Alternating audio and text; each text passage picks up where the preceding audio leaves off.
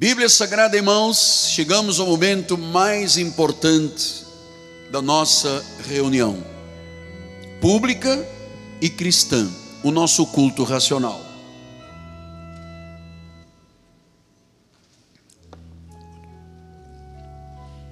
Apocalipse 22, 7 diz assim a palavra do Senhor: Eis que venho sem demora. Bem-aventurado aquele que guarda as palavras da profecia deste livro. Bem-aventurado o que guarda, o que retém para viver as palavras deste livro e desta profecia. Que esta palavra, como semente, seja agora semeada em cada coração. Vamos orar ao Senhor em nome de Jesus.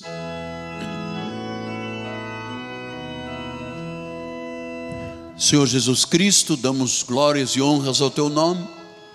E agora, Senhor, o louvor já preparou o coração da igreja. Todos estão sensíveis, todos estão abertos, todos estão desejando ardorosamente que o Espírito fale a cada coração.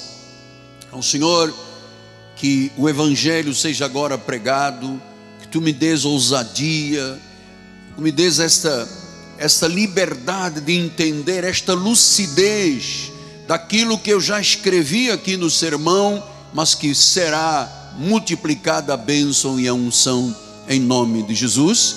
E o povo de Deus diga: Amém, Amém e Amém. Graças a Deus. Meus amados irmãos, minha família, santos preciosos, povo eleito, pedras que vivem, ovelhas deste rebanho, noiva de Cristo, meus filhinhos em Cristo Jesus.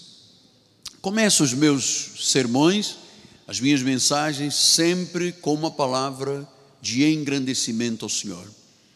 Quão grandioso és tu, ó Senhor! Quão admiráveis são as tuas obras! Tu tens o querer, tu tens o realizar.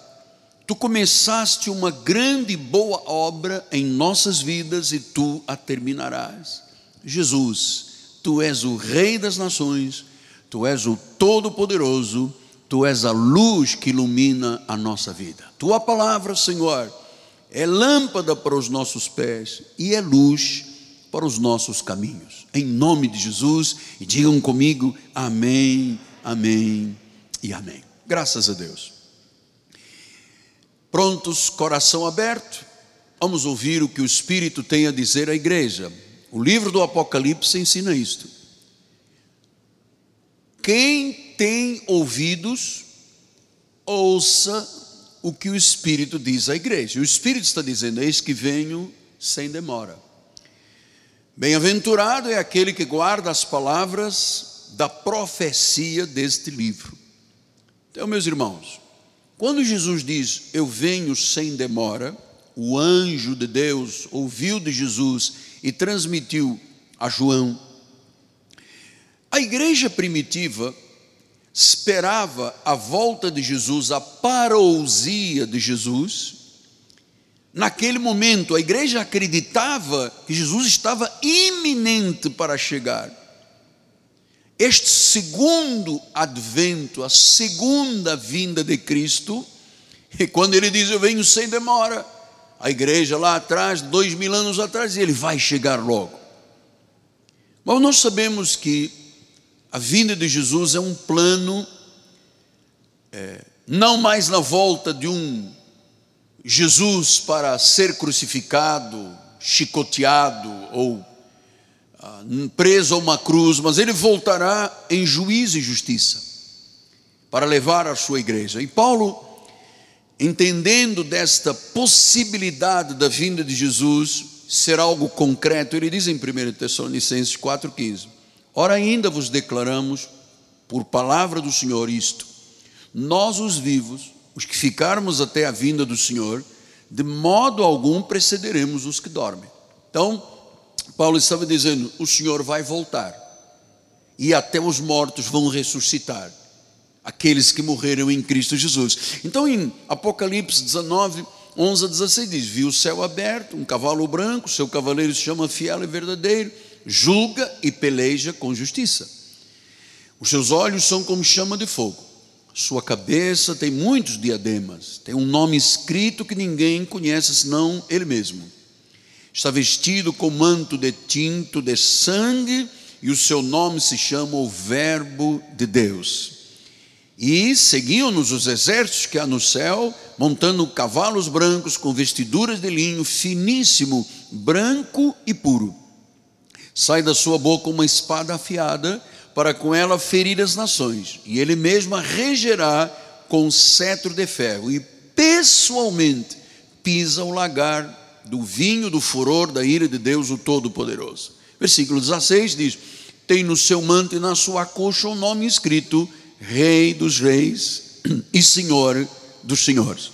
Então, meus amados, estas verdades têm que estar intrínsecas ao seu coração. A igreja esperava naqueles dias que imediatamente após a ascensão do Senhor aos céus, ele voltasse. Passaram os dois mil anos. E nós cremos e mantemos neste ministério a crença que o advento da segunda vinda de Cristo está próximo. Veja, Jesus já tinha dito isto. Apocalipse 1, 13 e 7, ele diz: Bem-aventurados aqueles que leem e aqueles que ouvem as palavras da profecia e guardam estas coisas nela escrita, pois o tempo está próximo.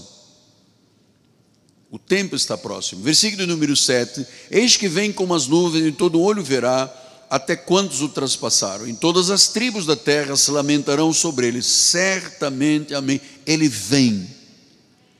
Então, meus amados, uma das coisas que me conforta muito e me dá uma segurança, uma classe de sossego da alma, é saber desta segunda volta de Jesus. Primeiro, o cumprimento profético. Segundo, isto nos dá um conforto muito grande, porque imagine, o seguidor de Buda sabe que ele não voltará à vida, estão lá os ossos. Os seguidores do profeta Maomé sabem que ele não voltará, porque os ossos estão lá em Meca, onde são adorados. Os outros deuses desta terra não têm retorno, passaram tantos shirvás, tantos deuses do ocultismo, do espiritismo. Amado, isso tudo está em pó, diz a Bíblia Sagrada. E nós, cristãos, salvos, somos o único povo que aguarda Jesus Cristo. Aliás, todas as religiões dizem que vai acontecer alguma coisa, que vai chegar alguém não é Buda, não é Maomé, não é Confúcio, não é Shirvan, não são os deuses dessa terra. Quem poderia ser? Jesus. E deixe-me dizer uma coisa: este advento da segunda vinda, para a maioria das pessoas judaizantes da lei, é algo que apavora. Eu me recordo no passado, muitos anos atrás, eu ouvi os velhos pregadores, oh, igreja, eles tremiam aqui, né? O pomo de Adão, a igreja. Então ele dizia: se Jesus vier daqui a um ano, você tem 365 dias para se preparar. Mas se você, se ele vier daqui a seis meses, você tem 180 dias. Daqui a um mês você tem 30 dias. Se ele vier daqui a uma semana, você só tem sete dias. Mas se ele viesse hoje, você iria. E o povo diz: não, porque não tem a certeza da sua salvação. É muito confortante o que disse João em 1 João 4,17. Nisto é em nós aperfeiçoado o amor. Portanto, é baseado no amor de Deus, nas certezas e convicções de Deus. Para que, olha que lindo isso aqui, para que no dia do juízo mantenhamos confiança pois segundo Ele é, também nós somos nesse mundo. Então Deus está dizendo: olha, não tenha medo do dia do juízo, não tenha medo. Isso tem que ser o conforto, isso tem que ser segurança na nossa vida. A volta de Jesus é uma certeza. Agora você pergunta, mas quando é que isto acontecerá? Porque há muitas ilações no mercado. Eu me recordo, quando comecei o ministério na Ilha do Governador, havia um LP de 33 rotações, que era uma, um caos que alguém gravou dizendo que Jesus, que o inferno estava cheio de almas dos crentes e tal. E as pessoas não tinham noção porque não conheciam o livro do Apocalipse. Então, quando será a volta, apóstolo? O senhor pode me dar uma data? Eu vou lhe dizer o que a Bíblia ensina. Mateus 24, 13 em diante, ele diz assim: No Monte das Oliveiras achava Jesus assentado, quando se aproximaram dele os discípulos em particular e pediram: Diz-nos quando sucederão estas coisas e qual é o sinal que haverá da tua vinda e da tua consumação no céu. Então Jesus tinha dito: quando ele morresse, ressuscitaria, seria assunto aos céus e que depois voltaria. E ele ainda estava vivo e os discípulos estão perguntando: mas quando é que isto sucederá? Qual é o sinal? Qual é o momento que eu olho e digo: ah, ele está próximo? Então diz o versículo de número 4: E ele lhes respondeu: primeiro sinal é que ninguém vos engane. Porque tem saído muitos anticristos pela terra, muitos falsos profetas, até muitos se autodenominando Cristo. Jesus disse: cuidado, que ninguém te engane. Então, o primeiro sinal de que Jesus está próximo é o ministério do engano.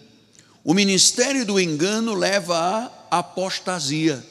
Muitos apostatarão da fé, alguns, diz Paulo a Timóteo, por darem ouvidos a espíritos enganadores e ensinos de demônios.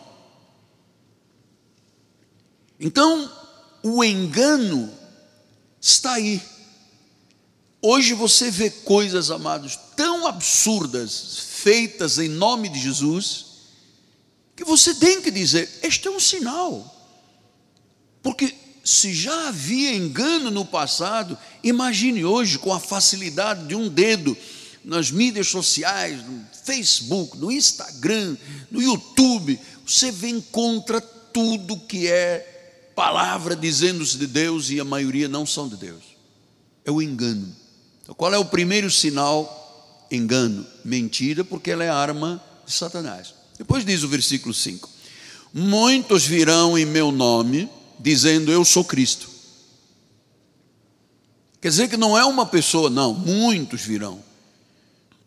E vão dizer que eu sou Cristo. A pessoa chega e diz: Eu sou Jesus Cristo, homem. Mas isto é um sinal de engano. Então, mentira e enganos estão aí em todos os países do mundo, tentando alguém ou pessoas ou instituições ocupar um lugar que só pertence a Jesus. Versículo adiante. E certamente, agora vamos a outros sinais.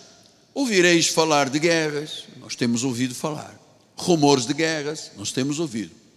Vede, não vos assusteis, porque é necessário assim acontecer, mas ainda não é o fim. Já dei duas dicas, dois sinais. Agora vamos continuar. Versículo 7. Porque se levantará nação contra nação. Temos visto isso? Temos. Reino contra reino? Sim. Haverá fomes? Sim. Terremotos em vários lugares? Sim. Porém, tudo isto é o princípio das dores. Versículo número 9. Então sereis atribulados, vos matarão. Nós ouvimos falar essas notícias com muita frequência. Sereis odiados de todas as nações. Há nações, quando a pessoa diz, eu sou de Cristo, ela é morta. E disse, odiados por, de todas as nações por, meu, por causa do meu nome. Versículo número 10. Nesse tempo, muitos hão de se escandalizar, muitos vão trair, muitos vão odiar uns aos outros. Versículo 11: Levantar-se-ão falsos profetas, olha lá, que enganarão a muitos, são sinais de Deus. E por se multiplicar a iniquidade, o amor se esfriará, imagine você, de quase todos. E hoje você está vendo. Ontem conversava com a nossa bispa Cristina e ela dizia no WhatsApp: Igrejas estão fechando, apóstolo. Pastores não estão suportando o peso do ministério. Os Estados Unidos foi uma limpa muitas igrejas fecharam, muitas pessoas abandonaram a obra dele, porque isso é um sinal bíblico. Por se multiplicar a iniquidade, o amor se esfriará de quase todos. Versículo número 13, vamos lá. Aquele, porém, que perseverar até o fim, aleluia.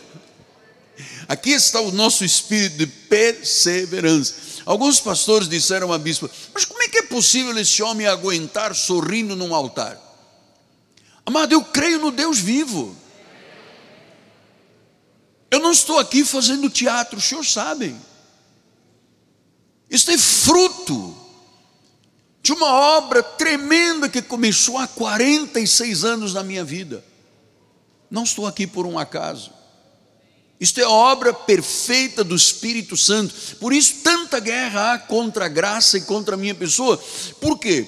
Porque a falta de perseverança é outro sinal, e o esfriamento do amor é outro sinal da vinda de Cristo. Seguindo número 14. Diz a palavra do Senhor: E será pregado o evangelho do reino em todo o mundo, para testemunho a todas as nações. Então virá o fim. Então, qual é o sinal? Jesus diz: cuidado com o engano, cuidado com a mentira. Olha os sinais das guerras, rumor de guerra, nação, peste. Ele falou de várias sinalizações, mas ele diz: para vir o fim, é preciso que o evangelho seja pregado o evangelho do reino para todo mundo. O grande sinal de que Jesus se aproxima será quando todo mundo, cada centímetro, cada polegada desta terra tiver ouvido falar que Jesus é o Senhor. No mundo existem aproximadamente, dizem as estatísticas, 7 bilhões e meio de pessoas.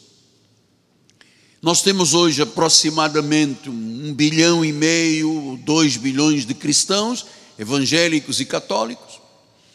E nós temos aí mais de 5 bilhões de pessoas. Os portugueses dizem 5 milhões de milhões que nunca ouviram nada a respeito. Olha, nós estamos no ano de 2020, próximo, ali na esquina está o ano 2021. Neste tempo todo, amado, hoje, certamente, habitam nesta terra pessoas na quantidade do que já viveram desde a criação até o dia de hoje. Possivelmente.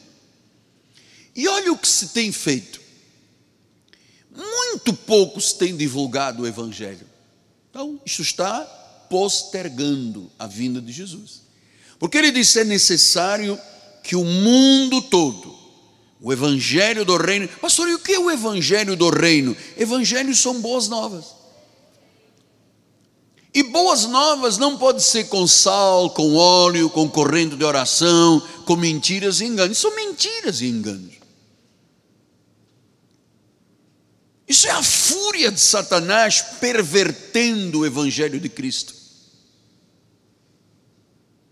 Então, qual é o Evangelho verdadeiro? Que tem que ser pregado em todo mundo? É o do reino. E o que é o Evangelho do reino, apóstolo Miguel Ângelo? A graça de nosso Senhor Jesus Cristo. Porque os judeus já estão garantidos com a sua lei, eles foram salvos, eleitos como nação. Agora Deus está tratando dos gentios. E os gentios não podem ser salvos mediante obras da lei, porque quem está debaixo de obras da lei está debaixo de maldição, Ansão, maldição.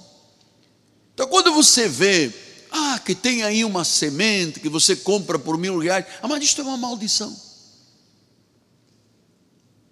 O povo gentílico só chegará à salvação quando ouvir a verdade. O evangelho do reino que liberta. Conhecereis a verdade e a verdade vos libertará. Então, olha por que que este ministério, um ministério na zona oeste do Rio de Janeiro, numa cidade cheia de complicações, numa sociedade terrivelmente amedrontada, Deus levanta um ministério traz um pequeno homem lá de África, revela-lhe o pacto da graça de Deus e diz: Você é parte, e a igreja é parte, deste evangelho do reino que tem que ser anunciado ao mundo inteiro. E você sabe que esta é necessidade imperiosíssima, amado. Você vê ministérios com bilhões de dólares, donos de satélite, não fazem nada. Criam celebridades. O líder se torna uma celebridade. Ele, ele cria um, uma, um status quo de celebridade, mas salvação de vidas mesmo, niente. Então o evangelho do reino tem que ser pregado. E eu venho fazer um apelo aos senhores e às senhoras e às famílias que estão ouvindo. Por favor, nós somos parte daquele anjo do ministério angelical que Deus disse que vai encher de glória e de conhecimento esta terra como as águas do mar. Porque os tempos de angústia são muito grandes, já dizia Daniel. E só vai ser salvo quem quem Deus assim determinar. E ele diz: Eu quero que o Evangelho, como sinal de que virá o fim, seja pregado a todo mundo. Agora imagine os senhores, vamos falar dos países do leste europeu ou de África. Você levar frasquinho de óleo, pimenta do reino, ah, pedaço da cruz de Cristo. E quem prega o Evangelho? Pouca gente. Vocês estão entendendo? Pouca gente prega o Evangelho. E você sabe que hoje há um modernismo avançando na igreja de Jesus. Modernismo. E eu venho dizer ao Senhor: Senhor, você não pode me pedir modernismo na igreja. Paulo ensinou dizendo a Paulo, a Paulo Romanos disse: Olha, não vos conformeis com este século. Não aceita este século. Não aceita o padrão do mundo. Não deixe que o mundo venha para dentro da igreja. Igreja é igreja, eclésia, é lugar sagrado é congregação divina, é assistida por Deus. Então, as igrejas hoje se tornaram também um grande espetáculo. Grande maioria é um espetáculo. Tem nomes bonitos, como se tivessem vida, mas na realidade estão mortos. Imagine os senhores que aqui em Jacarepaguá há uma igreja que é uma boate. E se a igreja é modernista, ela foge dos fundamentos que Deus estabeleceu para a sua igreja. Ele disse: sobre esta pedra, sobre Jesus, eu edificarei a minha. Então não é do homem, é a dele. Estamos aqui como ministérios, filha. Apóstolos, profetas, evangelistas, pastores e mestres. Estamos aqui como porta-vozes de Deus mas a igreja é dele. Eu não ousaria tocar na glória de Deus. Porque eu sei que o dia que eu tocasse na glória de Deus, o Senhor aqui publicamente me envergonharia e eu aqui seria abatido. Eu tenho muito temor com esta questão, amado. Muito temor a Deus com esta questão. Por isso, se você quer me encontrar, você me encontra de joelhos toda madrugada. E muitas vezes com o rosto no pó, clamando, porque eu dependo de Deus. Os compromissos que este ministério assumiram, os compromissos assumidos pelo ministério, são muito grandes. Só Deus sabe o que eu aos domingos à noite passo com o nosso administrador no meu escritório. E olha, Deus é perfeito. Sou eu que passo, porque eu sou o líder da igreja, mas Deus nunca, nunca falhou. Então, esta realidade é tão grande na minha vida que eu preciso de pregar, eu preciso de anunciar, eu preciso de falar de Jesus. Nós precisamos, é apenas a minha voz. Mas a minha voz está ecoando cheia de glória na tua vida e a tua na minha vida. Então, nós, Igreja Cristo Vive, recebemos do Senhor Jesus uma missão: pregar o Evangelho da graça de Deus ao mundo. Haja o que houver, como diz o meu patrício português, haja o que hager, nós temos que pregar a palavra, porque esse é o sinal de que Jesus virá. Então eu temo e tremo porque ele diz no capítulo 22, versículo 7b: Bem-aventurado aquele que guarda as palavras da profecia deste livro. Essa palavra bem-aventurado vem de uma palavra grega que eu amo, Macarios. Macarios está falando de felicidade, está falando de vida afortunada, está falando de ousadia, de, de ser feliz, de ser venturoso. Então quer dizer que se eu guardo as palavras que o Senhor tem me ensinado no livro do Apocalipse, eu sou na realidade uma pessoa macarios, feliz. E eu queria lhe passar este sentimento esta tarde noite. Eu vejo muitos irmãos tristes, às vezes, na igreja, ah, assustados, preocupados. É normal, é inerente à vida humana. Mas, amados, nós temos um Deus vivo, aleluia. Um Deus que diz que se você guardar a palavra desta profecia de Apocalipse, você será uma pessoa feliz, afortunada, com felicidade, com ousadia, com ventura. Agora pensa o contrário. Pensa o contrário. Pense nas milhões e milhões de pessoas lá fora desventurados, azarados, infelizes, numa situação de miséria, de desgraça. Quando nós temos aqui uma palavra que diz: quem guarda a palavra do Apocalipse é Macários. Olha quanta felicidade nós temos, olha quanta segurança, olha quanto conforto, olha quanta certeza, olha quanta vindicta contra aqueles que murmuram na obra, contra a obra do Senhor. Então, é por isso que eu digo, eu sou feliz, amado, porque eu, eu, eu, acredito nesta palavra. Eu guardei há mais de 30 anos que eu estudo o livro do Apocalipse. E há dentro de mim um entusiasmo, um enteos, Deus, o Espírito Santo, trabalhando profundamente na minha vida. Então, amados, guardar a profecia do livro do Apocalipse, Jesus te chama de feliz, feliz na alma, felicidade espiritual, aquela pessoa que é leal a Cristo até a morte. Não é o que tico-tico no fubá, tico-tico no fubá não resolve é perseverante até a morte. Porque a palavra do Apocalipse, este livro é uma palavra profética, essencialmente profética. E quem tem guardado e praticado, Jesus diz é Macários, é feliz. Então Cristo promete nesta palavra a sua volta. Nós somos felizes por acreditar nisto. Somos felizes, amados, por acreditarmos na volta de Jesus. Então, é, esta noite eu preciso de encorajar a lealdade a Jesus. Lembrando-lhe mais uma vez, sem ser prolixo, da necessidade que nós temos de pregar o Evangelho da graça de Deus. Jesus está voltando há sinais, há evidências que hoje, em século 21, 2020, está muito mais iminente a sua volta. Muito mais iminente. Lá atrás eles diziam: venho sem demora, e passaram-se séculos. E agora parece que as coisas todas convergem para que nós vejamos os sinais e as evidências e tenhamos o conforto de saber que isto tudo, afinal, é verdade mesmo.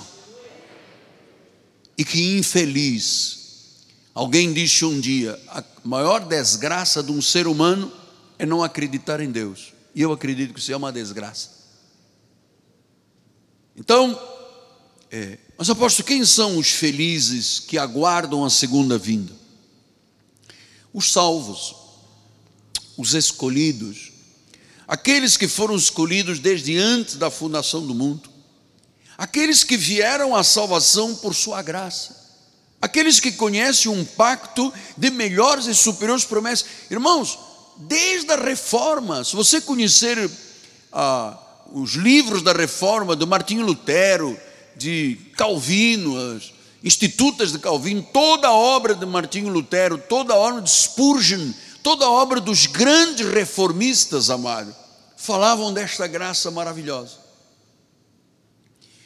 E é esta graça que tem que ser pregada. Porque existem dois vieses, a lei e a graça, o judaizante e aquela pessoa que vive por graça. Então nós sabemos que é, o que veio à salvação é porque faz parte da nova aliança. Veja como é que Paulo explicou em Efésios 1, 4 e 5. Assim como nos escolheu nele antes da fundação do mundo, para sermos santos e irrepreensíveis perante ele em amor, nos predestinou para ele, para a adoção de filhos, por meio de Jesus Cristo, segundo o beneplácito da sua vontade. Então a Bíblia diz que ele nos escolheu. Segundo Tessalonicenses 2,13 disse, entretanto devemos sempre dar graças a Deus por vós, irmãos amados do Senhor, porque Deus os escolheu desde o princípio. Para quê? Para o inferno? Para a salvação. Pela santificação do Espírito, pela fé, pela verdade. E em 1 de Pedro disse: eleitos segundo a presciência, a prognose do Senhor, a determinação do Senhor. Então, a doutrina da eleição é a certeza da salvação, é um ato da mente divina que destrói todas as opiniões, todos os raciocínios, todas as lógicas, tudo aquilo que é confronto contra a palavra sagrada. Então Deus tem um povo eleito, Deus tem um povo escolhido de todas as tribos, línguas, povos e nações. Lá no meio de África, onde você sabe que há tribos que nem sequer falam. Os gengalas, por exemplo, da minha terra, de Angola, eles falam por estalidos. É a fala deles.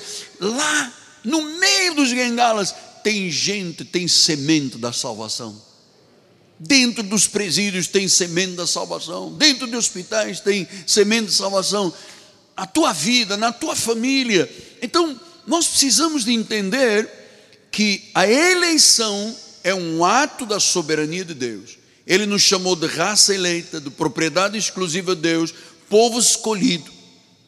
Então vamos lembrar quem são: Israel, os judeus, por eleição, e pela graça, aqueles que são de origem gentílica. Eleição é por graça, não é por obras. Efésios 2,9 diz: não de obras, para que ninguém se glorie. Romanos 11,6 diz: se é pela graça, já não é pelas obras. Do contrário, a graça não é graça, é por graça. É por aquilo que Jesus conquistou.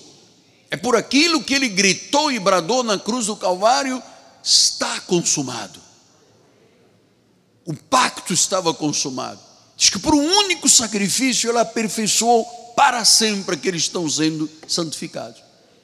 Então, meus amados, a eleição é por graça. Romanos 9,11 ele disse: E ainda não eram gêmeos nascidos, nem tinham praticado o bem e o mal, Jacó e Isaú, para que o propósito de Deus quanto à eleição prevalecesse, não por obras, mas por aquele que chama. Então, meus amados, os propósitos de Deus quanto à eleição têm que prevalecer. Portanto, no dia do juízo, Deus vai fazer uma discriminação entre justos e injustos, entre a semente da salvação e a semente da perdição. Efésios 1:11 ele disse: Nele digo nós fomos feitos herança, predestinados segundo o propósito daquele que faz todas as coisas conforme o conselho da sua vontade. Não é conforme o livre arbítrio do homem. Os senhores estão refletindo comigo? Os senhores estão crendo nestas verdades? Os senhores estão recebendo estas verdades? Porque é isto que vai fazer você cuidar da sua salvação com temor e com tremor. Romanos 9,18 diz logo: tem ele misericórdia de quem quer e também endurece quem lhe apraz. Então, isso não é um homem que decide. Os eleitos são eleitos graça, pela graça de Deus, atraídos pelo poder de Deus. Os não eleitos são deixados de lado segundo as inclinações dos próprios corações. Deus, não o homem, de acordo com os seus propósitos, sua vontade, nos salvou eternamente. E agora vem a pergunta que não pode calar em nossos corações. Mas apóstolo, como é que nós podemos saber que somos eleitos? Porque na história da igreja vocês misturam as sementes. Tem trigo tem joio, é verdade. Deus até permite que à meia-noite Satanás semeie o joio dentro da igreja, é permissão dele. Ah, e ele disse: não arranque, porque senão o trigo vai junto. Deixa que seja o meu machado a ser lançado à raiz da árvore. Então, como é que eu posso hoje, meu amigo, meu pastor, meu amigo, como é que eu posso saber convictamente que eu sou eleito e farei parte dessa segunda vinda de Cristo? Se estiver vivo, serei arrebatado, se estiver morto, ressuscitado. Eu queria nesse minuto final, três minutos, a lhe mostrar, só é salvo e tenha certeza que quem tem uma perplexão, uma, uma percepção, aquilo que está lá dentro do coração, eu não posso te dizer, tu és salvo. Tens que sentir e ter esta percepção do Espírito Santo. Olha como é que ele disse em Romanos 8,15: Porque não recebeste o espírito da escravidão, para viveres outra vez atemorizados, mas recebeste o espírito da adoção, baseados no qual clamamos Abba Pai. Quer dizer que se eu posso clamar e dizer Abba Pai, querido Pai, Paizinho, é porque eu recebi um espírito que não é de escravidão, não é de medo, é um espírito de adoção. Então é uma percepção pessoal que você tem lá dentro do coração. Eu não posso te obrigar a crer. É o espírito que te dá esta pessoa. É o espírito que diz ao teu coração: pode clamar a Abba Pai, porque você é filho do Criador. Versículo número 16. Agora aqui está tal percepção o próprio Espírito, quer dizer que Espírito está com letra maiúscula, é o Espírito Santo, testifica com o nosso espírito que nós não somos filhos da ira, que nós não somos filhos da condenação, que nós não somos filhos para o inferno, nós somos filhos de Deus. Diz que é o próprio Espírito que testifica. Porque às vezes eu recebo uma carta, uma comunicação de uma pessoa, eu não tenho a certeza da minha salvação. Quando a pessoa diz eu não tenho a certeza da minha salvação, significa que ela ainda o Espírito não testificou. Por isso a pessoa põe um pé na igreja, um pé no mundo, ama a Deus, mas também anda, ama o mundo. Agora, o, por favor, o próprio Espírito.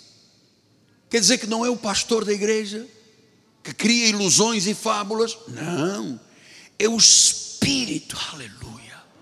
É o Espírito Santo que vai lá dentro, testifica, dá-me uma percepção de que eu sou um filho de Deus.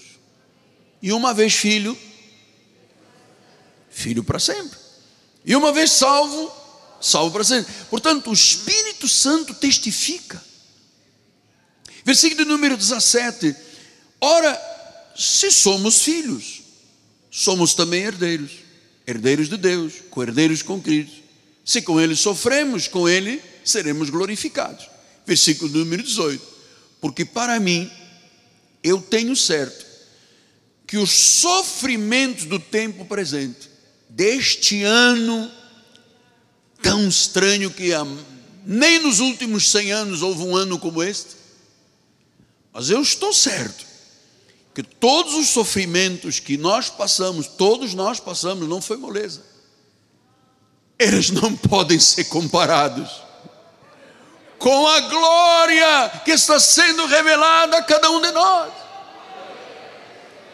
Quer dizer que uma vez que o Espírito fala, uma vez que o Espírito testifique, Nada nesta terra. Às vezes o nosso homem exterior está mal, mas o nosso interior vem lá, um espírito e testifica: Você é meu filho, você é um justo, eu não vou te desamparar, não vai faltar comida, não vai faltar trabalho, não vai faltar na tua empresa, nos teus negócios. Amado, não há nada comparado à glória que está sendo revelada a cada um de nós.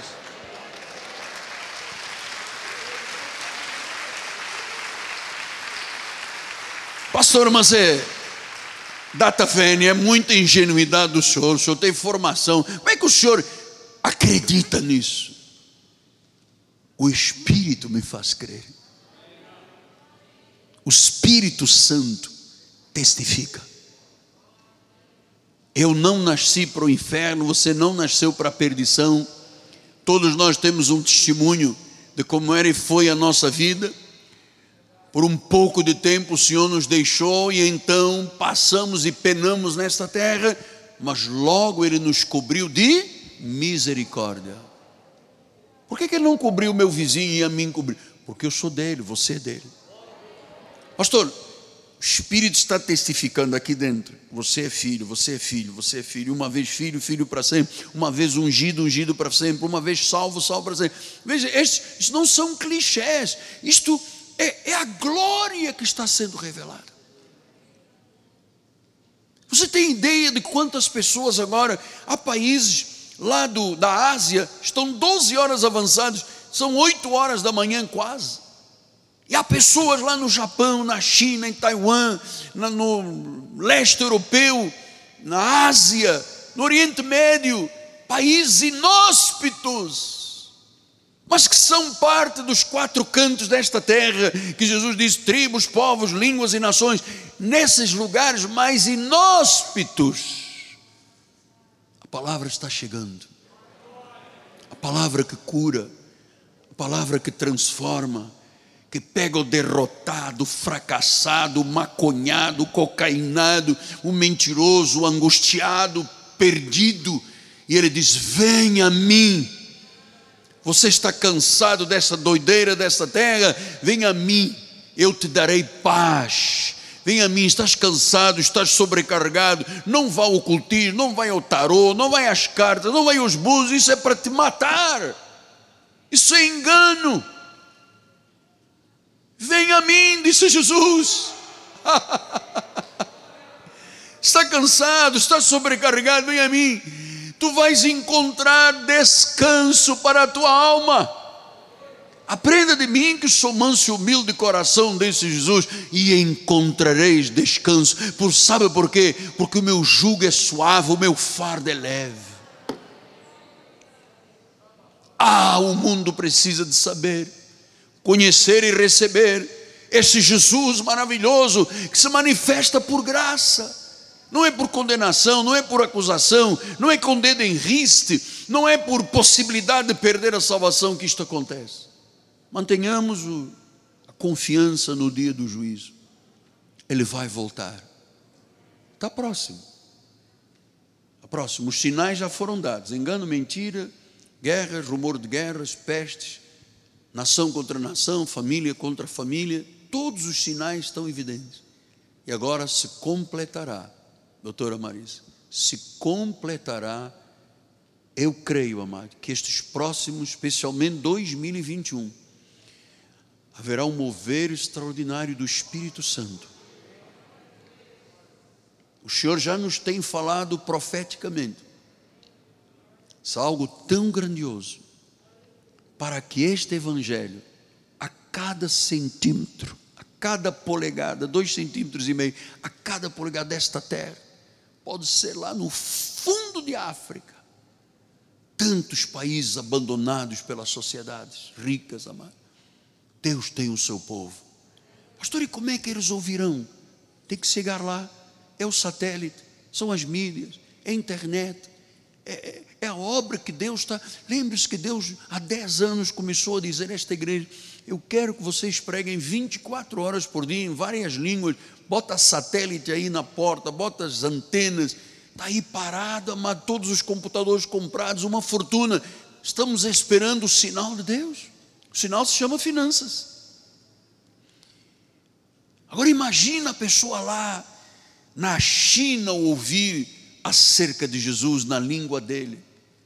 Pastor, mas o senhor está falando de um, de um projeto gigantesco. E você acha que eu penso pequeno?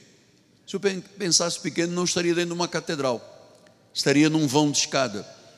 Eu penso grande, porque eu acredito num Deus grande, amado.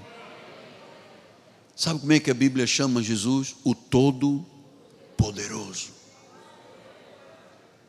Em hebraico, El Shaddai o Todo-Poderoso, o Todo-Poderoso, aleluia, o Todo-Poderoso. Vamos lá, igreja, glorifique.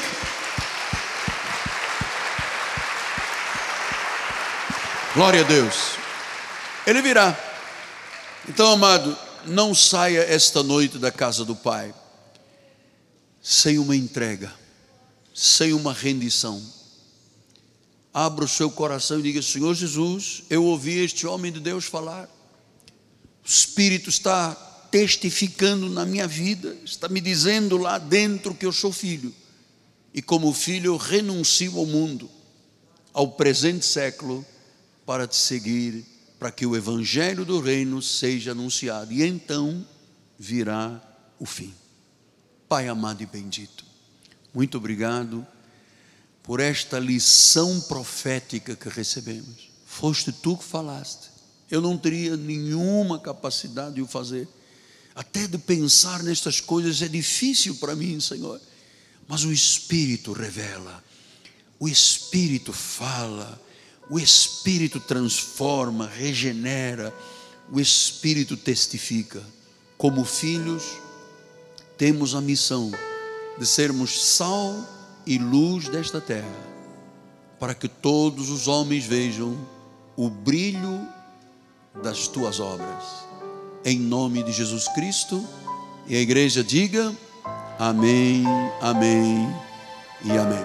A Bíblia diz: batam palmas todos os povos. Palmas pertencem ao culto. Glória a Deus. Muito obrigado pela honra que você me concedeu de estar aqui comigo esta noite. Vamos ficar de pé. A nossa bispa nacional vai dar a bênção final. Minha filha amada, primogênita de Deus na minha vida, bispa Ana Caroline. Glória a Deus. Depois, se você precisar de voltar, por favor, fica em paz. Você vai ficar mais um minuto, nós vamos cantar um hino. Glórias a Deus. Sendo suas mãos para o altar, Deus amado e bendito, soberano, todo-poderoso. Graças te damos, Pai, por mais uma noite na tua casa. Mais uma noite, Senhor, que recebemos alimento sólido, direto do trono da graça para as nossas vidas. Obrigada, Senhor, porque fomos escolhidos desde antes da fundação do mundo para o louvor da tua glória. E com essa certeza em nossos corações, sairemos deste lugar com alegria, com a certeza também de que em paz nós seremos guiados, Pai. Pedimos que o Senhor envie anjos poderosos anjos de guerra que ministrem em nosso favor, Pai, que nos livrem de todo mal, Senhor. Dos males visíveis e também dos invisíveis, Pai. Que estejamos, Senhor, guardados e protegidos pelo Teu sangue todos os dias das nossas vidas e que a Tua graça, a Tua paz, as doces consolações do Teu Espírito Santo se manifestem hoje e eternamente em nossas vidas. Em nome de Jesus, para a glória do Senhor. Amém, amém e amém. Glória a Deus.